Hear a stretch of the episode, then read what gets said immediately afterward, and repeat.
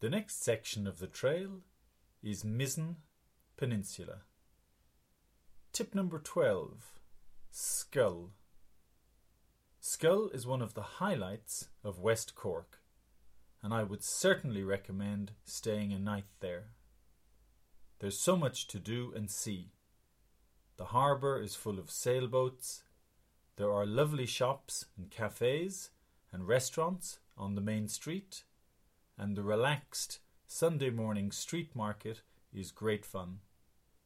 You can enjoy a drink in the street in front of Hackett's or Newman's pubs and chat with the locals.